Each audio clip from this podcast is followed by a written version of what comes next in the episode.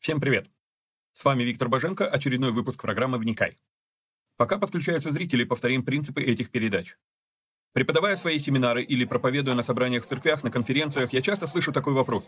Как вы так читаете Библию, что видите все эти нюансы? Я вот тут такого раньше не видел. Я не знаю, что особенного в моих исследованиях Библии, поэтому решил посредством этих передач показать на деле, как я разбираю Писание по утрам. Другими словами, не стоит воспринимать эти передачи как конечное учение. Цель этих эфиров только показать, как можно разбирать Писание, ознакомить с известными мне версиями и выдвинуть свои. При этом предупреждаю, что эти передачи могут быть опасны, так как могут выдвигаться еще сырые, невыверенные идеи. Я дерзаю их озвучивать, потому что хочу, чтобы мы все восстановили навык размышлять, а не тупо верить всему, что смогли нагуглить, прочитать, чтобы перестали слепо доверять чьим-то мыслям. В этих эфирах за беспрекословный авторитет воспринимаются только 66 книг канона Священного Писания.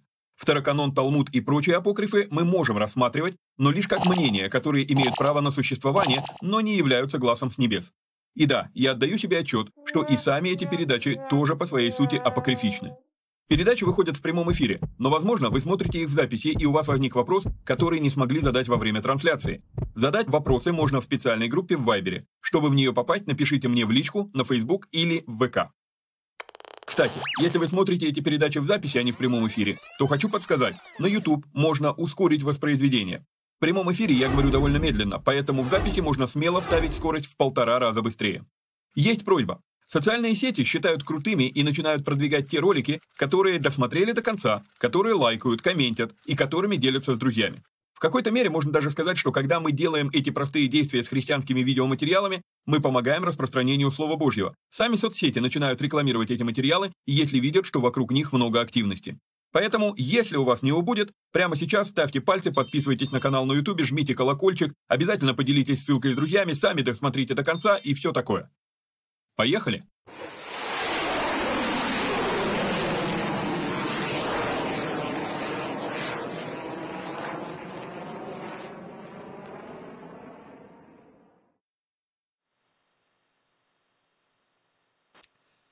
Окей. Итак, всем привет, отважным вникателям. А, сегодня суббота, вчера эфир у нас не получился, а выложу я то, что сейчас записываю завтра, поэтому сегодня у нас будет просто вопросы и ответы, а не тематический а, эфир по разбору Писания. Ну, просто набралось там уже аж 15 вопросов, поэтому я решил, что давайте сделаем этот а, эфир, уже закроем а, все вопросы, которые есть. Хорошо, а, значит, а, будем двигаться таким вот образом. Я попробовал. Кстати, у нас некоторая обнова есть. У нас появился профессиональный микрофон. Спасибо тем, кто жертвует на это служение. Появился профессиональный микрофон. Теперь вот мы пробуем, как это работает по качеству звука и так далее. То есть, ну, надо нужна обратная связь, как вам такой звук. Хорошо. Итак, наши э, вопросы, которые пришли. И первый же вопрос сразу такое ощущение, что вы хотите, чтобы я э, ой, что это я наделал? Такое ощущение, что вы хотите, чтобы я просто прям ну максимально э, нарабатывал себе врагов. В том плане, что, ну, вы видите этот вопрос на экране, такой вопрос про то, что Иисус говорил про свиней, типа не бросать жемчуг перед свиньями. Кого можно считать свиньями? Здесь все нормально. И вот дальше уточнение. Могут ли пасторы, лидеры, братья вести себя как свиньи? Как понять эту тонкую грань? Свинья, не свинья. Ну, начнем с того, что э, а, все-таки давайте мы будем отучаться от вопроса «могут ли?». Э, в том плане, что, знаете, вот на любой вопрос «может ли?» ответ «может». Ну, вот это настолько, как вам сказать, вопрос, может ли, там, может ли Бог сделать то-то, а вопрос ни о чем. Может ли человек сделать то-то? Да, в принципе, ожидать можно всего чего угодно от человека, да? То есть, вот э, могут ли, ну, не знаю, какой смысл в этом вопросе, но все-таки разберем тематику, да?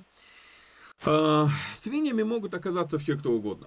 А возьмем знаменитый пример сынов и Илия. Не Илии, а Илия. Помните, был священник такой в период, э, там, перед тем, как появится Самуилу, был такой священник. Его сыновья, они э, ну, абсолютно по-свински себя вели относительно данного им Богом, хоть и по наследству, но данного Богом призвания.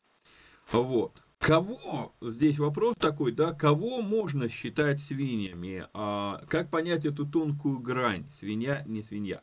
Ну, смотрите, а, посмотрим здесь написание. А, как я вам уже говорил, Евангелие от Матфея – это не повествовательное Евангелие, это компиляция. То есть Матфей а, собирал как бы а, с разных, с разных а, событий, которым он был свидетелем в жизни Иисуса, он собирал как бы по тематикам, да, вот, и Поэтому Нагорная проповедь, мы уже с вами обсуждали, что ну, Нагорная проповедь, мы ее так называем, потому что начинается этот раздел с того, что Иисус сел на горе и начал учить. Но если мы посмотрим Евангелие от Луки, то э, ну, не все, что входит в Нагорную проповедь у Матфея как единый блок, не все было сказано одновременно. Более того, вот эту фразу, э, которая шестой стих у вас сейчас на экране помечен, не давайте святыни псам и не бросайте жемчуга вашего перед свиньями, чтобы они не попрали его ногами своими и, обратившись, не растерзали вас. Эта фраза не встречается больше нигде, ни в одном из э, других Евангелий. То есть эта фраза есть только у Матфея. И с этой фразой для меня всегда некоторая трудность, потому что я, как вы поняли, я сторонник все-таки э, контекста, я сторонник того, что контекст объясняет, что, где, зачем. Но в данном случае мы смотрим с 1 по 5 стих. Раздел идет «Не судите, да не судимы будете». Не давайте святыни псам, э, трудно привязать сюда, да. Вот. После этого идет раздел «Просите и дано будет, ищите и найдете, стучите и отворят вам». Тоже как-то трудно связать. То есть получается, что контекстуальной поддержки у этого стиха нет никакой. То есть он просто висит в воздухе. Он не пойми, а, как бы, как к чему. И я понимаю, что, скорее всего, как бы Матфей помнит этот стих, а, у него есть в духе это дело записать, и, а куда? Ну, давай в Нагорную проповедь. Вот где-то вот так. Да простят меня уж сугубо прям ревностные хранители богодухновенности, но в ней тоже есть определенная роль все-таки и человеческая при написании э, книг. Вот, и поэтому здесь вот по-другому я не могу объяснить появление этого стиха, в том плане, что ну, ну никакого контекста для него нету. Вот. Теперь, значит нам придется рассматривать этот стих в отрыве вообще от всего. А в отрыве от всего мы с вами а, видим, что, ну вот в общем контексте Писания, скажем так, в общем, в, в общем конспект, кон, контексте а, Евангелий, мы видим одну интересную закономерность, что Иисус вот этот стих, он прожил, он его реализовал в жизни неоднократно. О чем речь? Речь о том, что Иисус не пытался достучаться до тех, кто его не принимал. Он, он, он, он просто, он служил только тем, кто признавал свою нужду в нем. Вот. И поэтому, ну, как бы, не принимали, он просто уходил. Вот. Я пишу здесь себе заметки, что сегодня нередко можно услышать о тех, кто учит евангелизации, что надо прямо-таки домогаться до людей, даже если они не принимают твои слова и отвергают тебя. Однако Иисус, когда его не принимали, просто выходил из города. Ученикам он сказал отряхивать пыль с ног в тех городах, где их не приняли. Я думаю, что это вот и есть объяснение тому, а, что имеется в виду в этом стихе. Так кого можно считать? Ну, а, вести себя как свинья по отношению к тому, а, что у вас есть, какие дары у вас есть и так далее, в принципе, может абсолютно любой человек, независимо от его титула, статуса и так далее. И поэтому вот, ну, уж если прямо говорить, могут ли пасторы, лидеры, братья вести себя как свиньи, могут. То есть, ну, дай бог, что не будут, но могут.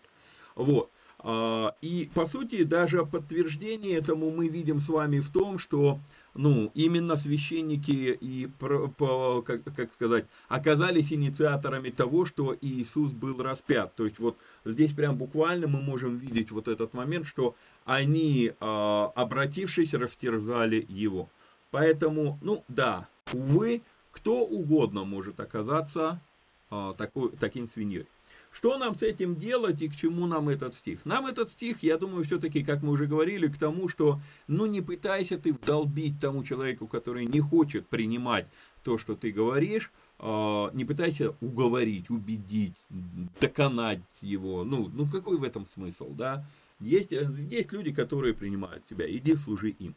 Вот, я думаю так. Но здесь тоже, здесь есть определенная грань, потому что таким образом, вот знаете, срабатывает, сра, может сработать некоторый а, зеркальный, а, зеркально-обратное, зеркальное отражение того, что Павел пишет Тимофею. В последнее время буду, люди будут искать ласкающих слух, да, и может получиться и обратное, что в последнее время будут служители, которые будут искать э, тех, кто прям, кто их слушает. Да, то есть они, э, ну, если какое-то возражение кто-то выражает, то можно, то есть во всем должен быть баланс. Мы сегодня будем несколько раз, вот э, отвечая на вопросы, говорить про баланс. Теперь у нас а, второй вопрос. А, вопрос, который а, нам задают, это уже не раз от вас слышала период разделенного царства. Что это за царство? И потом вот прям буквально тут же человек приводит пример, да, в 4 книге царства, 17 глава, с 1 стиха, написано в третий год Осии, царя Израильского, воцарился Езекия, царь Иудейский, и человек пишет, я где-то что-то пропустила или не поняла. А, ну, что, а, что пропустили, что поняли? Мы до периода разделенного царства еще не дошли.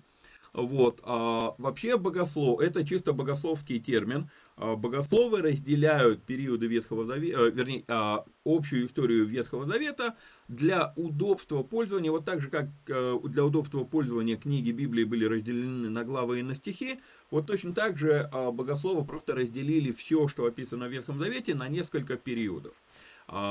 Ну, есть разные, э, разные классификации, но в среднем мы можем с вами найти, что есть период древности, это до, а, до Авраама, есть период патриархов, это Авраам, Исаак и Иаков, потом начинается период Египта, начиная с Иосифа и заканчивая выходом из Египта, то есть, по сути дела, первая книга, э, первая, первые главы книги «Исход», После этого, а, ну, начинается период исхода, да, то есть это у нас получается все оставшееся пятикнижье до а, конца книги Второзакония. После чего мы видим период судей. Период судей заканчивается, начинается период царей. А, это, но период царей сюда входит только Саул, Давид, Самуи, э, Соломон. А вот после Соломона, сын Соломона, Раваам, когда там народ к нему приходит и по, по смерти Соломона просит пооблегчить ему участь и снизить налоги, Раваам отвечает довольно-таки глупо, и в итоге 10 колен Израиля отделяются, и получается северное государство, оно так и называется Израиль, и южное государство, это два оставшихся колена, это Иудея, Иуда. И вот этот период, когда со, со, со времен Раваама до периода молчания, то есть сюда входят и пророки, вот он э, называется период разделенного царства. Вот, а, подождите, вру, э, некоторые богословы еще выделяют отдельно такое понятие, как период изгнаний, да, то есть когда уже э, сначала было ассирийское изгнание, Израиль был уведен в Ассирию, после этого было вавилонское изгнание, то есть некоторые богословы еще разделяют вот так, что период разделенного царства, потом период изгнаний, с э, конца книги Малахии до времен Иисуса, там 430 лет молчания, его тоже называют период молчаний, э, его описывают некоторые второканонические книги, вот, э, которые не вошли в канон Библии. И после этого начинается уже Новый Завет, период церкви и так далее. То есть новозаветную историю тоже можно делить на периоды. Но вот вопрос, что такое период разделенного царства? Это времена от царствования Раваама до, наверное, до ассирийского пленения, до, э, до первого плена. Вот, или изгнание. Так, здесь по второму вопросу, наверное, все. Значит, переходим к третьему вопросу. Вопрос может не по пройденному материалу, но любопытно. В псалме одном написано, что Бог Слово Свое поставил выше имени Своего. Значит ли это, что Бог ограничил сам себя духовными законами? Нет, не значит. А, почему? Ну, я слышал такое мнение, что и тоже вот оно основано только на одном, вообще упоминание это мы встречаем только в одном стихе. Сейчас попробуем, а, я попробую вам это, а, нет, у меня сейчас 137 псалом. Так, так, так. Мы с вами это сейчас увидим. Это, это псалом Давида, это псалом прославления. Да, вот. И он здесь говорит, славлю тебя всем сердцем моим, пред богами пою тебе, поклоня, поклоняюсь пред святым храмом твоим и славлю имя твое за милость твою и за истину твою, ибо ты, во-первых, вот тут вот сразу придерусь, не поставил, а возвеличил, то есть прославил слово твое превыше всякого имени твоего. Вот, а, то есть здесь речь не о поставил, о, а о прославил, скорее. Вот, значит, смотрите, Почему я говорю, что э, законы, которые установил Бог, не действуют на самого Бога, да, то есть он не ограничил сам себя духовными законами. Хотя мы говорим про духовные законы, э, иллюстрацией будет, наверное, закон всемирного тяготения. Это закон, который э, материальный. В каком плане? В том плане, что, э, ну, во-первых, он его установил, Бог его установил. Ньютон его только открыл и описал, но Ньютон не является причиной существования этого закона. Ньютон является причиной того, что мы можем его сформулировать. Вот. А вот э, закон всемирного тяготения, Бог его установил, но это не обозначает, что гравитация действует на Бога.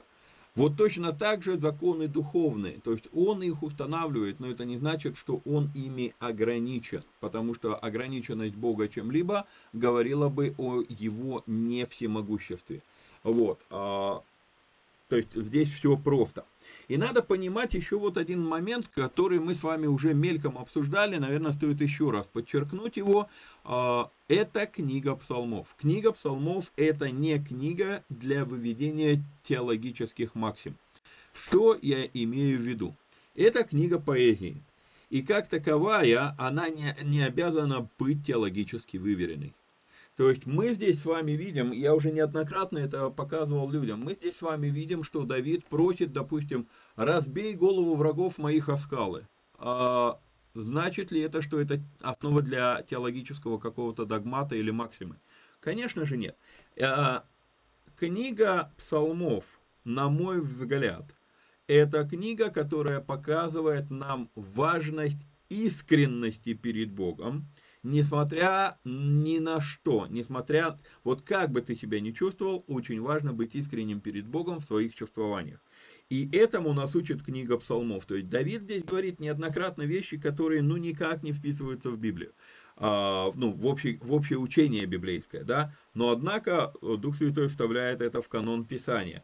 Почему? Ну, потому что надо просто показать, Бог не боится твоей искренности, не ври перед Ним. Вот как ты себя чувствуешь, так и чувствуй. Это не означает, опять же, когда Давид говорит, разбей головы врагов моих о камни, а, о скалы, а, это не обозначает, что Бог это сделает. Окей? То есть это надо понимать. То есть каким образом, с другой стороны, ну, те, кто был у меня на семинаре, вы скажете, что ну как же так, а вы тогда вот, вы цитируете 13 и 124 псалом, там, а, Господня земля и все, что, а, и все, что наполняет ее вселенная и все живущее в ней, а второй псалом говорит, что небо, небо Господа, а землю он отдал сынам человеческим. Дело в том, что здесь это сказано лаконично и красиво, но однако, то, что Господня земля и все, что наполняет ее, мы с вами видим сквозь весь контекст Писания, начиная от первой главы Бытие. То, что э, небо небо Господу, а землю он отдал сынам человеческим, опять же, Бытие 1 глава 26 стих, мы это видим, 27, 28, и дальше, и дальше, и дальше тоже. То есть это много, где мы видим, а здесь это просто лаконично и красиво сформулировано, поэтому можно цитировать. То есть, что мы можем брать из псалмов как, как теологические доктрины или как э, какие-то догматы? То, что встречается везде в Библии еще, не только в псалмах. А вот эта фраза – что «ибо ты возвеличил слово твое превыше всякого имени твоего», она встречается только здесь и больше нигде. И опять же мы с вами видим, возвеличил, а не поставил выше. Вот, а, поэтому, ну, ответ нет, это, ну, на вот этот вот вопрос, да, значит ли это, что Бог ограничил сам себя духовными законами, а, на мой взгляд, нет, не значит. Вот, идем дальше. А, у нас с вами 14, и вот я уже смотрю, прислали еще один 15 вопрос. Может быть, разберем его, может быть, нет. Так, а, значит, вопрос номер 4. Так, да, вопрос номер 4. Что вы думаете относительно поста в свете книги «Есфирь», где было предложено не есть и не пить три дня? Наверное, стоит сделать сразу такую оговорку, как в, в кровопролитных э, голливудских фильмах. что если э, ну, особо чувствительных и впечатлительных, просьба удалиться от экрана. Если вы любите э, поголодать, то, наверное, вам дальше слушать не стоит. Убавьте звук. Тема сама по себе очень щекотливая, потому что, да, церковь имеет огромное, огромное наследие постов, и особенно, особенно это яростно утверждалось 4 века нашей эры в церкви. Прям вот, ну, любители поголодать появились очень, очень мощные, очень сильные. А, однако, ну, по, по, по очереди. Итак, было сказано в вопросе про книгу Есфирь. Во-первых, книга Есфирь это единственная книга, в которой Бог не упоминается ни разу в оригинале. Есть один стих, э, я могу вам его показать, это у нас э, шестая глава, первый стих. Сейчас, секундочку, где у меня Писание. И здесь вроде сказано «в ту ночь Господь» отнял сон от царя. Однако, когда мы смотрим в оригинале, то мы не видим здесь ни а, имени Яхве, ни слова Адонай, мы здесь не видим ни Гашем, мы здесь не видим ни одного имени Господа упомянутым. То есть это было добавлено в а, во время перевода переводчиками, потому что, ну, логично, что в ту ночь отнял сон от Израиля. Кто это должен был сделать? И, и переводчики добавляют здесь слово. А, возьмем, хотя это и нерекомендуемый перевод, вот, а, восстановительный так называемый перевод, к нему есть много претензий, он достаточно тоже доктринально кривой, как и многие современные переводы, но, однако, а, здесь вот в этом, в этом случае этот стих переведен «в ту ночь царь не мог заснуть». То есть не сказано, что, ну, потому что это такой вольный перевод, да, вот, здесь можно было э, сохранить избежать добавления лишнего слова. Вот, то есть это, а, это, итак, назад вернемся к тому, что эта книга, в которой, единственная книга в Библии, в которой Господь не упоминается ни разу вообще. Почему это важно? Потому что Бог не говорил делать этот пост. И поэтому огромный вопрос, пост ли повлиял на то, что дело Есфири закончилось успехом. Это Есфирь попросила, а, поститесь вместе со мной за меня три дня и ничего не ешьте и не пейте. Это была ее просьба, это не было повеление Бога. Вот, то есть это, это важно понимать. А, да, практика голодовок, давайте так, духовных голодовок, вы увидите чуть позже, почему я так говорю, а, практика духовных голодовок была известна в Израиле и до этого, и здесь получается как бы ну, это не новое для Израиля дело, просто мы не видим нигде, чтобы Бог говорил это делать. И парадоксально получается вот что. Все праздники, которые Бог назначил, именно Бог сказал через Моисея, делайте вот это, делайте вот это, делайте вот это, все вот эти праздники, как один, они связаны с пиршеством в присутствии Господнем, а не с голодовкой ради Господа. И вдруг появляется вот эта практика э, поголодать. Она а, является следствием просто некоторого религиозного рвения, но не более того. Я не вижу, чтобы Бог говорил это делать, кроме одного интересного места, к которому мы чуть позже с вами подойдем, но я хочу еще, еще раз напомнить. Очень важно, когда вы знакомитесь с какой-либо информацией, в том числе и с библейской, а, уметь разграничивать и разделять что есть факты, а что есть толкование фактов. Какой факт относительно этого поста мы с вами видим в книге Есфирь? В книге Есфирь мы видим один факт. Есфирь попросила поститься. Потом мы видим второй факт. Она входит к царю, и ее не убили, ее не, не, ну, не приказали казнить, а царь благоволил к ней. Это просто вот два факта, которые мы видим. Связаны ли они между собой – книга Есфири вообще ничего не говорит об этом. Окей? То есть нигде в Библии мы не видим, что вот из-за того, что народ Израиля постился, произошло вот это. Не видим. Вот, ну, по крайней мере, я, может, я пропустил какой-то стих, вы мне покажите тогда, да, но я не вижу взаимосвязи между этими двумя вещами. А вот э, конфликт с другой вещью я вижу, и это у нас и, и, и Исаия 58 глава. И, и здесь, когда мы смотрим с вами на Исаию 58, то мы с вами увидим, а, Бог в принципе противится такой схеме поста. Он против нее. Он говорит, почему мы постимся, а ты не видишь, смиряем души свои, а ты не знаешь. И дальше, ну, это цитаты, да, то есть они задают вопрос Богу, и Бог говорит, вот, мол, они вопрошают меня о судах правды, желают приближения к Богу, почему мы постимся, а ты не видишь, смиряем души свои, а ты не, а ты не знаешь. И он говорит, вот в день поста вашего вы исполняете волю вашу и требуете тяжких трудов от других. Вот вы поститесь для ссоры распри, для того, чтобы дерзкой рукой убить других. Вы не поститесь в это время так, чтобы голос ваш был услышан на высоте. Таков ли пост, который, э, который я избрал? День, в который томит человек душу свою, когда гнет голову свою, как тростник, и постилает под себя рубящий пепел, вот это я избрал? Это ли ты назовешь постом и днем угодным Господу? И дальше он говорит то, что он считает постом. Вот пост, который я избрал.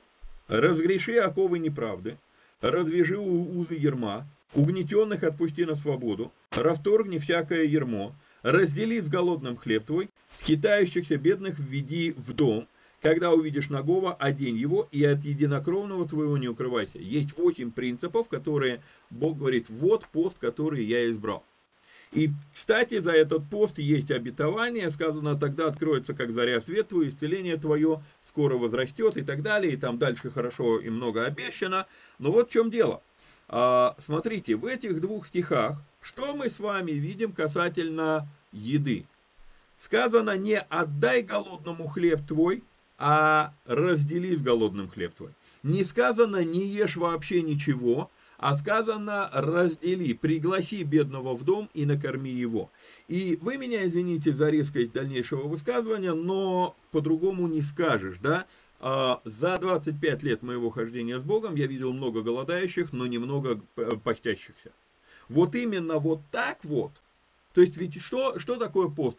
Я сегодня не буду ничего готовить, я не, не, не это самое, я сегодня в посте. Извините, в какой-то мере это просто лень. А здесь сказано, что надо на, на, приготовить. И надо пойти или пригласить домой бедного, да, или пойти к голодному и разделить с ним хлеб свой.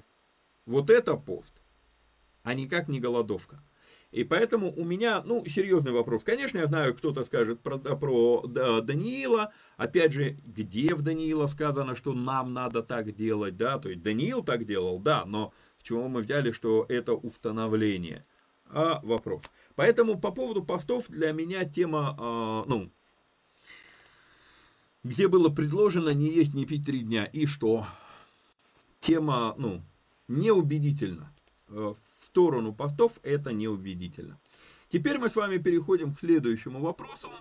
А, как относится Бог к тому, что израильтяне постоянно пытаются обмануть судьбу?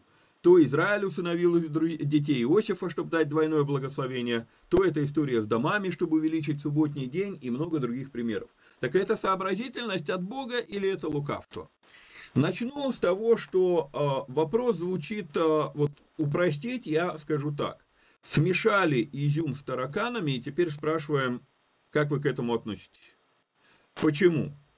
Потому что когда речь идет про вот эти вот хитрые дома, чтобы увеличить субботний путь, то это э, прямое попытка прямого уклонения от того, что конкретно запрещено Богом. То есть это попытка уклониться от исполнения Божьего Слова или Божьего запрета касательно шаббата. Да? А, это одно. Но когда, допустим, вы приводите пример Иосифа, дать двойное благословение, это не было запрещено, это не было, а, это, это вообще не было оговорено никак. Более того, культура того времени, традиции того времени вообще запросто предполагали, что внуки считаются сыновьями деда. То есть это никакой, ни, ничего не нарушало ни с точки зрения культуры, ни с точки зрения богословия, потому что Бог ничего об этом не говорил до, э, до этого момента, да и после не помню, чтобы говорил. То есть получается, смотрите, то, что Бог не запрещал, мы сваливаем в одну кучу с тем, что Бог запретил, но люди хитрили, и теперь говорим, ну, а как Бог к этому относится? К разным вещам по-разному. И то, что Израиль сделал, да, то есть появился Талмуд – то, что они называют устная тара, которая, а, если вы внимательно будете смотреть, очень много там вариантов трактования, которые позволяют запросто уклониться от того, что Бог проговорил к Моисею. Так это так технично, шаг за шагом это исказить, что в итоге этого не надо делать. Вот. И мы с вами знаем, что Иисус в Новом Завете, Он конкретно говорил, вот вы своими преданиями отменили заповедь Божью. И это Бог осуждает. С другой стороны, вот, вот этот вот э, трюк, Иоси, э, это, трюк Израиля с сыновьями Иосифа, ну, что не было запрещено, то и непорицаемо. Вот так вот, да. То есть, ну, надо различать эти вещи. Хорошо, идем дальше. Следующий вопрос. Это у нас уже шестой вопрос. А, вопрос по Ефесянам 6.12. В большинстве переводов написано «на» и, или «в небесах про духов зла». Насколько это верно? Получается, что на небесах есть зло. А, вы меня, опять же, извините, но я вам скажу так. В нормальном переводе здесь все сказано правильно. А, так, это у нас Есфирь открылась. Сейчас, секундочку. Это у нас Ефесянам, 6 глава, 12 стих. Ну, надо с 11. Что мы с вами видим? А мы с вами видим, облекитесь во все оружие Божие, чтобы вам можно было встать против козней дьявольских, потому что наша брань не против крови и плоти, но против начальств, против властей, против мироправителей тьмы века сего, против духов злобы поднебесных. Откроем параллельно, а, параллельно откроем оригинальный текст и кое-что здесь интересное увидим. Мы здесь видим такой, такой момент. Буквально я бы э, прочитал эту фразу, а, таким вот образом я себе записал против духовных сил зла в пределах неба. И в данном случае вот именно фраза в духов злобы поднебесной а, более корректно и более аккуратно, чем, да, дословно, а, дословно можно сказать в небесах. Однако есть некоторый нюанс, как это сформулировано. С другой стороны, сам по себе вопрос, то есть это вот если разобрать Ефесянам 6.12 и вопрос переводов, большинства переводов, а вот, а, большинство не значит правильно. Вот, но касательно последнего вопроса, получается, что на небесах есть зло. Вы знаете, мы проходили с вами книгу Иова. И в книге Иова, давайте шагнем туда, в самом начале мы с вами видим, что, ну, оригинал нам тут не нужен. В самом начале мы с вами видим, где это у нас, был день, когда пришли сыны Божьи предстать пред Господом, между ними пришел и сатана. А, я не знаю, что такого в вопросе получается, что и на небесах есть зло. А, позже мы с вами можем увидеть, я не готовил, не готовил эту главу вам открывать, не вспомню сейчас, но когда надо было погубить израильского царя, не помню сейчас имена, да, в принципе, можно просто найти. Секундочку.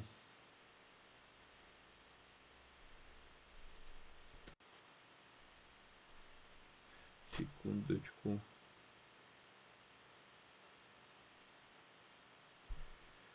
Это у нас третья книга Царств, 22 глава. А, когда мы говорим про царя Ахава, да, приходит пророк. А, пророк, если я не ошибаюсь, кого тут у нас позвали? Михей, да, все правильно, Михей. И Михей говорит, и, сказ, и, а, и сказал, так, так, так, и сказал, Э, выслушай слово Господне, и сказал Михей, выслушай слово Господне. Я видел Господа, сидящего на престоле своем, и все воинство небесное стояло при нем по правую и по левую руку его. И сказал Господь, кто бы склонил Ахава, чтобы он пошел и пал в Рамофе Галаадском.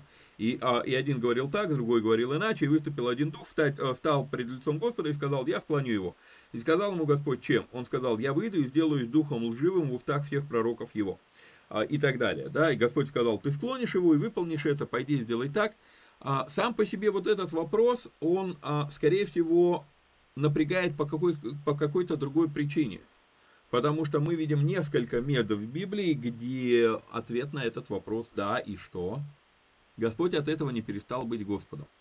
Почему? Потому что если мы с вами посмотрим на то, что царь Ахав, кем он был и что он вытворял, то в принципе а, для Ахава, возможно, появление этого духа, который скажет, я сделаю, который говорит, я делаю духом лживым, а, это, ну, это для Ахава, да, это гибель, но для Израиля это спасение. И я знаю, что современное богословие очень не готово к обсуждению таких мест. Не буду окончательно еще, у меня было еще в Исаии 45 главе, мог вам показать э, вещь, которая тоже очень любопытна, и, ну, и так далее, и так далее, и так далее. То есть, э, я не вижу в этом проблем, скажем так. Когда еще момент, который надо понимать, э, который вытекает отсюда.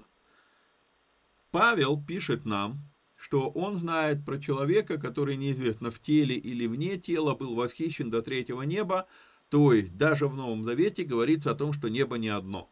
Если смотрим на иудейское богословие, то они говорят, что было создано 10 сферот, 10 а, а, небес, 10 миров, 10 вечностей, как угодно можно это назвать. Вот, а, то есть, ну, даже в Новом Завете мы видим небес больше, чем одно.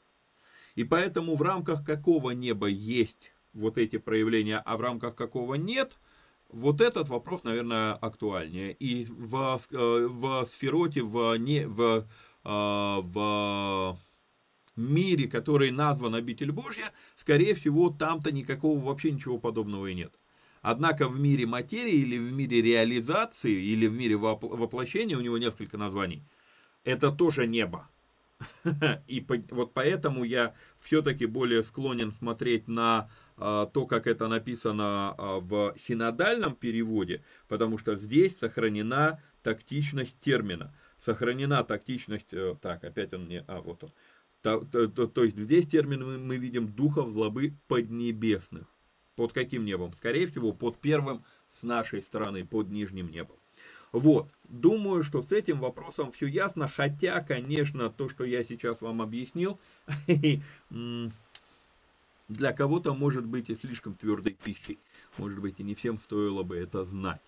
Вот. А, следующий вопрос, Виктор, когда проходили Иова, опять тот самый Иов, а, вы сказали такую фразу. Вкратце, там была беседа о том, есть ли вообще война Бога с сатаном, и фраза была такая, что сатан, он как бы ангел, который выполняет самые пакостные повеления Бога. А кто такие бесы? Ну, во-первых, не столько пакостные, сколько просто есть, а, есть работа, которую... Не, неприятная работа, но кто-то должен это делать, да. А, почему-то вот у нас есть не очень такое небрежительное отношение к людям, которые вот там работают, там, допустим, на осенизаторе, да, вывозят, а, вывозят, э, ну, отходы из септиков там и так далее, и так далее. И как-то мы так смотрим, ну, фу, такая работа, я не, я не хочу там, я бы не захотел там работать и так далее, и так далее. Но вы меня извините, а если не они, то кто будет, э, кто будет это делать? Мы же захлебнем, захлебнемся в собственном дерьме, если не будет кто-то, кто будет делать работу, которую мы никто не хотим делать. И мы думаем, что вот, мол, там, это, это недостойная работа если тщательно подумать, то, скорее всего, это более достойная работа, чем работа там кого-то, кто сидит в офисе там и, я не знаю, там вершит судьбами предприятий. Потому что и этот человек тоже гадит, и после этого человека тоже есть канализационные стоки, и их тоже, с ними тоже надо что-то делать, их надо как-то чистить.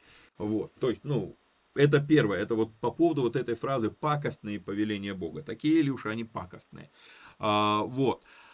А, теперь возвращаясь к вопросу, кто такие бесы. А, я не вижу вообще тут как бы в чем дилемма, в чем проблема. Это его слуги или его помощники. Вот и все.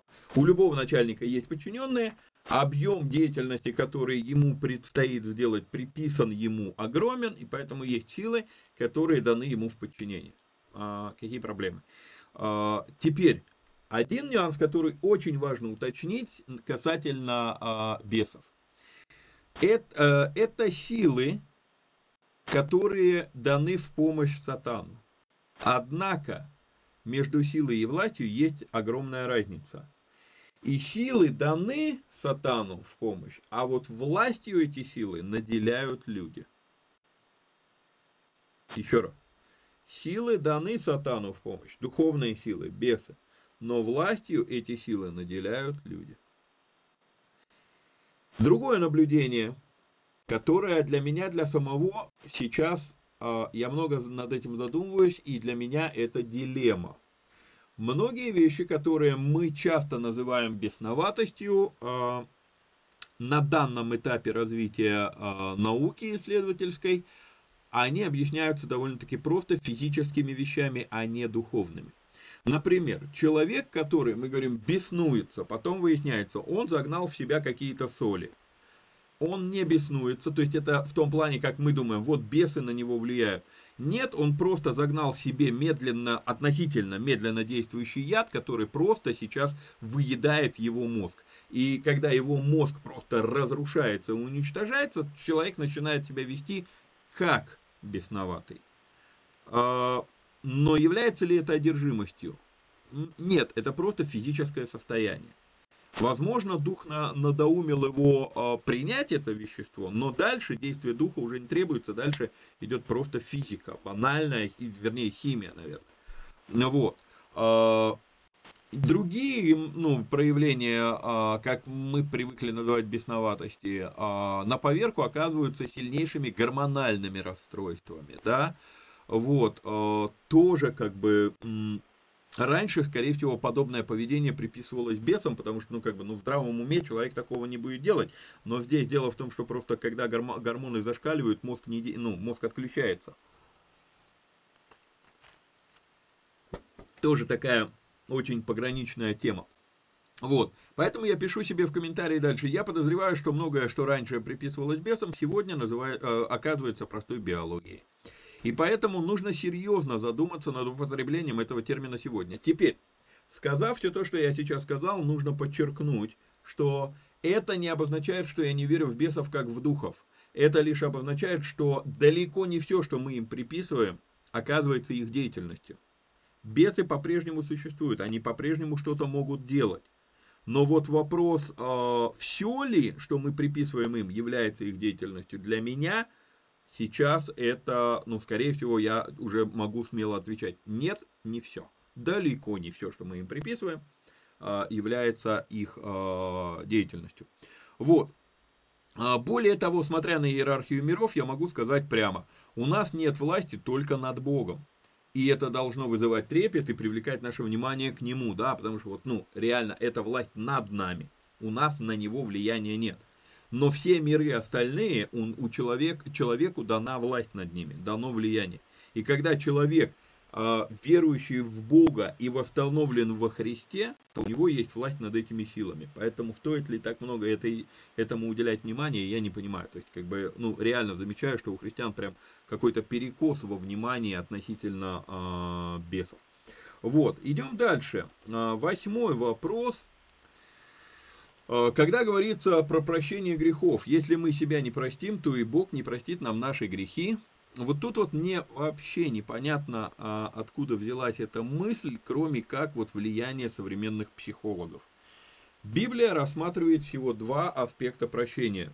Бог прощает грехи тебе, ты прощаешь грехи других. Ну, прегрешения, да? А, все, я не, я не помню, чтобы в Библии была когда-либо поднималась тема про, «прости сам себя». Современные психологи, да, они постоянно питчат эту тему, а, но питчат они эту тему, потому что, а как им еще а, объяснить? То есть, человек нуждается отчаянно в понимании того, что он прощен Богом, а они Бога отрицают. Ну, давай вот, ну, прости себя сам. А, что значит прости себя сам? я сделал что-то против кого-то, а я себя за это простил. Вы знаете, это разложение морали, это разложение а, духовного стержня человека. Вот. А вот понимание того, что Бог тебя простил, но там, кстати, если помните, Иисус неоднократно подчеркивает взаимозависимость, что Бог тебя простит, если ты прощаешь ближнего своего, да? Вот. И наоборот, если ты не прощаешь, то и Бог тебе не простит э, прегрешений ваших. То есть Матфея 6 глава стоит прочитать еще раз, чтобы освежить себе в голове. Вот. То есть, э, ну, наверное, на этом все. То есть, вопрос простить себя самим для меня непонятен с точки зрения Писания. С точки зрения психологии, да, понятно, я знаю эту, этот прием. А с точки зрения Писания, несколько абсурдно. А, вопрос, являются ли свиде... имеются ли свидетельства тому, что победа Израиля в войне судного дня 1973 года была следствием не только отваги и уровня израильской армии, но и предопределенным промыслом Божьим. А, непонятно, почему этот вопрос задан мне, он никак не связан вообще с Писанием, а, однако озвучу такую вещь. Если я не ошибаюсь, именно, а, именно а, время этого нападения было выбрано как раз, когда вся армия Израиля была отправлена а, в увольнительные из-за длительных семидневных праздников. Вот, и поэтому ну, решили напасть. Напасть решили войска, превосходящие по количеству и по качеству, превосходящие израильскую армию. Вот. А, и нападали с двух сторон. Сирия с севера, Египет с юга. То есть, как бы вот, ну, все было предусмотрено, чтобы Израиль просто э, перестал существовать в результате этих действий. Однако, Израиль смог мобилизовать э, армию, несмотря на выходные. И, э, тогда, заметьте, не было мобильников, так это на минуточку, все-таки 73 год. Вот, интернета не было, не, не было возможности разослать всем сообщения в WhatsApp, там, в Телеграме или еще где-то. Вот, и однако армию мобилизовали легко. А при этом армия, хотя и с потерями, армия Израиля достаточно легко откинула и египетскую, и сирийскую э, армии, вплоть до того, что э, в случае с Сирией они приблизились к Дамаску и начали уже бомбить Дамаск. В случае с э, Египтом они даже взяли, э, не помню, то ли приблизились, то ли взяли Суэц, то есть они уже были на территории Египта. Вот, э, вот то, как это относительно легко, потому что жертвы-то были, но то, как это относительно легко получилось, в принципе, остаю, оставляет возможность говорить о том, что на самом деле сам Бог заступился за Израиль в этом случае. Вот, то есть, ну и, пожалуй, дальше уже беседуйте с историками, потому что, ну, реально, вопрос не ко мне. Вот. А, следующий вопрос. Я вот думаю над вашей трактовкой исхода из Египта. Вроде как Израиль там задержался дольше, чем полагалось. А как быть с пророчеством Аврааму, что их поработят? То есть, какова, такова, то есть такова была воля Бога, или я не, неверно трактую? А, как бы сказать, одно абсолютно не противоречит другому. А, была ли воля Бога что только лишь через 400 лет Израиль выдвинется из Египта. На это не требовалась его воля. Для этого было достаточно его всеведения. Итак, то есть он всеведущий. Он знал, как Израиль себя поведет. Потому что он находится вне времени. И причем тут его воля? Беру мышку. Если я ее сейчас отпущу, не потребуется никакого действия моей воли относительно этой мышки, она упадет сама. И я это знаю, что она упадет сама. Соответственно, если я вижу, что там ползет какой-то жучок, паучок, мне надо дождаться, чтобы он подполз куда надо и отпустить мышку, и они встретятся. Точно так же Бог знал, как, как себя, заранее знал, как себя поведет Израиль, и Бог заранее знал, что хананеи они через 400 лет достигнут того состояния, что реально их надо будет просто стереть с лица земли, чтобы не делать второго потопа. А, собственно, все. Зачем его воля здесь?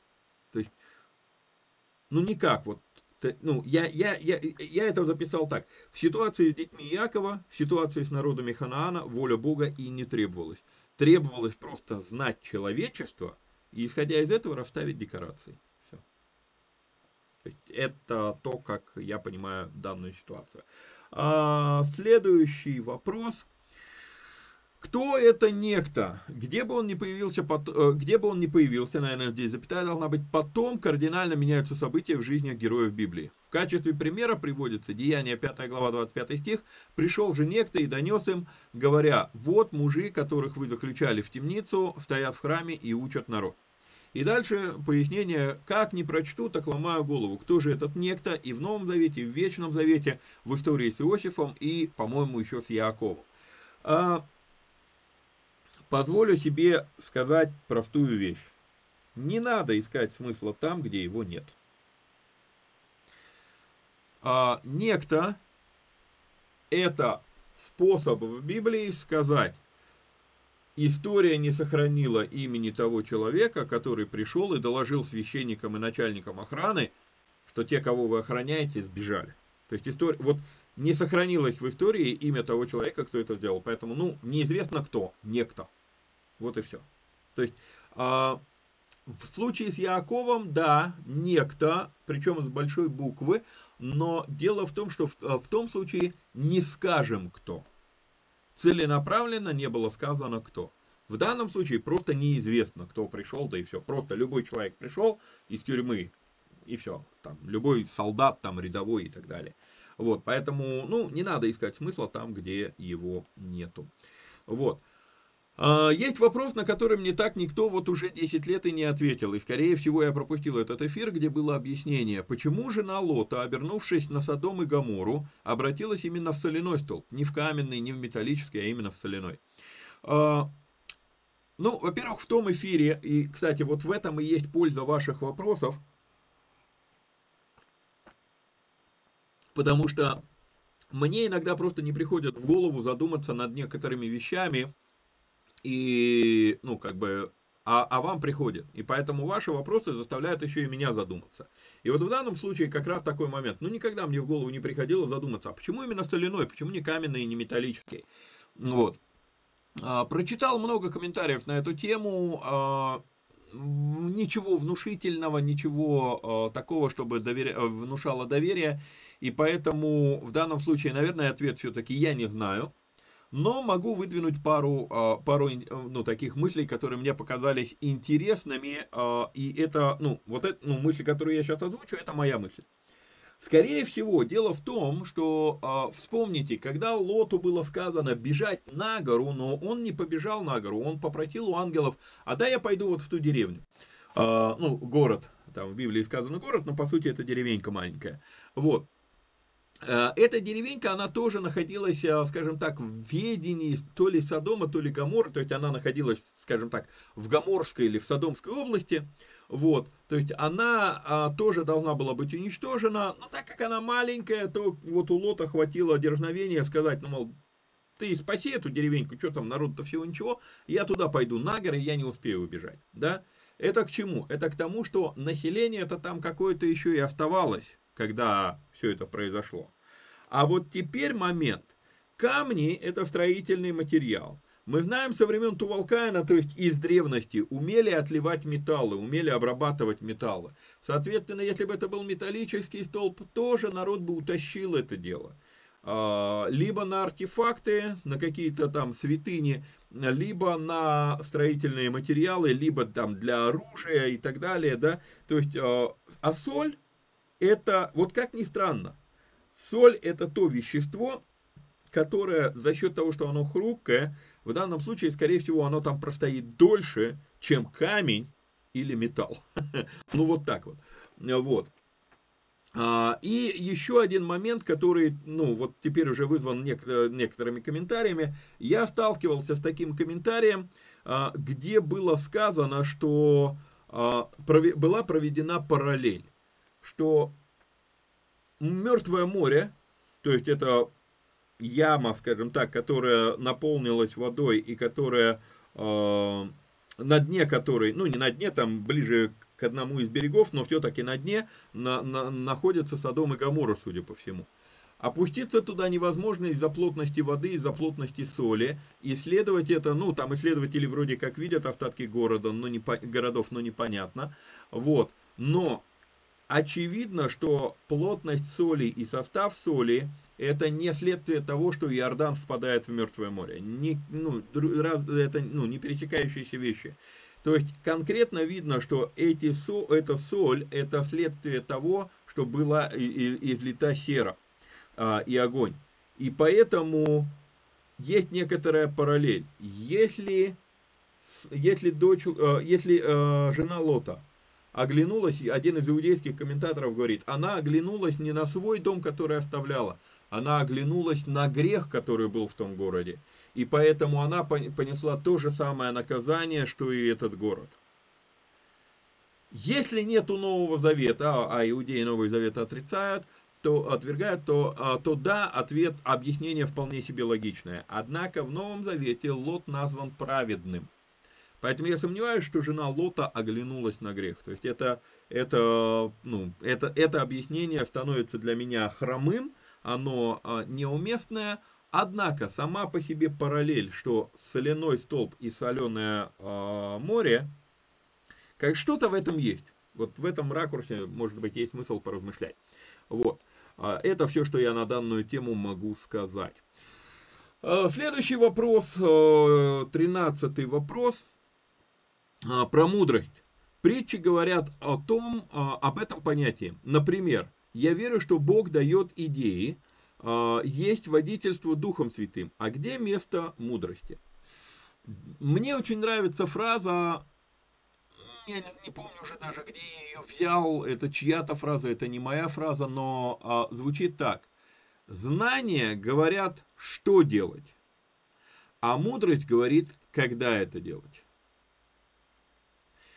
Одно из ключевых заявлений мудрого Соломона, пока он еще был мудрым, это, то, это заявление, что всему свое время под солнцем. Время разбрасывать камни, время собирать, там время э, насаждать, время искоренять и так далее, да.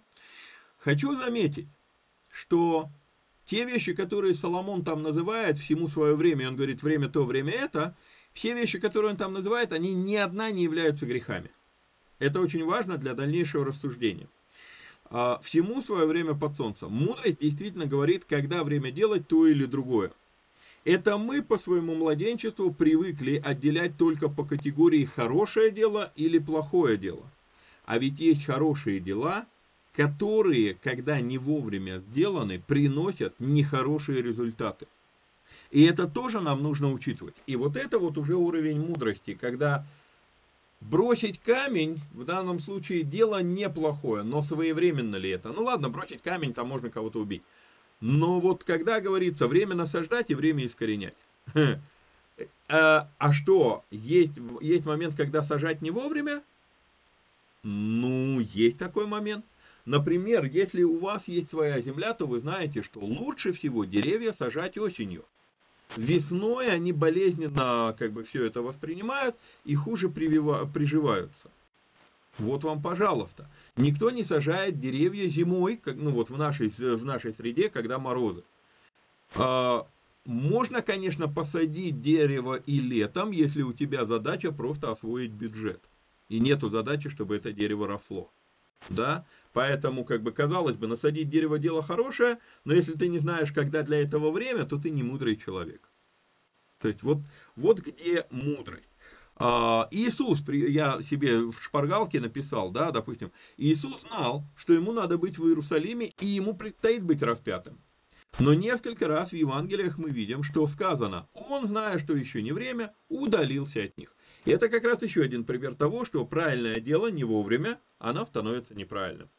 И вот в этом понимании времен, я считаю, и сокрыта мудрость. То есть одно дело знать, что делать, другое дело понимать, когда это делать. Ну и последний вопрос, который, э, к которому я готовился, это у нас 14 вопрос.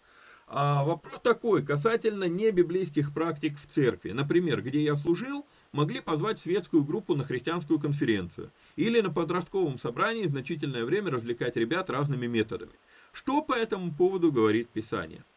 А прямым текстом Писание по этому поводу не говорит ничего. Вот прямым текстом. Однако, с другой стороны, с одной стороны, в законе Моисеевом мы видим тщательные уточнения – что от чего оскверняется, что от чего освещается. И может создаться впечатление, что ну ни в коем случае нельзя, чтобы что-то мирское соприкасалось со святыней. Однако, мы уже с вами разбирали в книге Новина, что Иевусеи, языческий народ, который обманом заключил завет с э, Израилем, народ, который был в списке тех народов, которые надо было уничтожить за их идолопоклонство и грешность, да, этот народ был поставлен черпать воду и приносить дрова для жертвенника Господня. Бум! В третьей книге Царств, 5 глава, мы видим, что работники Хирама, языческого царя и гевлияне, работали на строительстве храма Соломонова. Бум! А это ключевая святыня Израиля, между прочим, так это на минуточку. Золото, которое посвящалось Господу из Иерихона, было языческим, как потом и золотые наросты во времена Саула Давида, если помните, там при, эти филистимляне положили на телегу золотые наросты и отправили телегу с ковчегом на территорию Израиля. И, эти, и это золото было а, внесено в святыню Господню, было посвящено Господу. Языческий, причем а, не просто, это, это же был, было создано как идол, языческие наросты, вот э, эти золотые наросты. Вот. Золото, которое посвящалось Господу из Иерихона, было... Э, так, это я уже прочитал вам. Вот. Во время создания Скинии всем, кроме левитов, было запрещено... Э, вер, вернее, не так. Вообще, когда Скиния существовала, всем, кроме левитов, было запрещено приближаться даже к, к утвари, которая внутри Скинии. Но, однако, делали эту утварь люди из других колен, не священники, не левиты. И вот здесь вот думаю, что очень важно блюсти баланс. Не запираться внутри себя и не становиться сектантами, короче, мы ничего внешнего не пустим. Иисус говорит, я не прошу а, чтобы ты забрал их из мира, когда он молится Богу в первосвященнической своей молитве, он говорит, не прошу, чтобы ты забрал их от мира, а дальше он говорит, я посылаю их в мир. То есть мы, мы посланы все-таки иметь взаимодействие с этим миром. Вот. А, то есть кто-то должен им сиять. А с другой стороны, думаю, что будет перегиб, если мы будем думать, что они, светские люди, могут вести прославление на служение в церкви. И вот тут вот четко для меня лично есть большая разница просто христианская конференция или церковное служение, э, ну, э, священнослужение, да? А, просто христианская конференция, где мирская группа выступила, или мирская группа ведет прославление и поклонение. Да, то есть вот если она просто выступила там, ну, выступила и выступила, главное, чтобы нормальный, э, нормальный текст песни был, да, ну и поведение на сцене. Вот. А если же берется хри... Э, светская группа, которая будет вести прославление, на мой взгляд, это уже перегиб.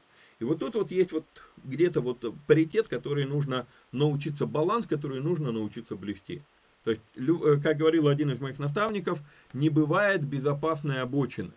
Да, то есть любая левая и правая обочина на дороге, они опасны.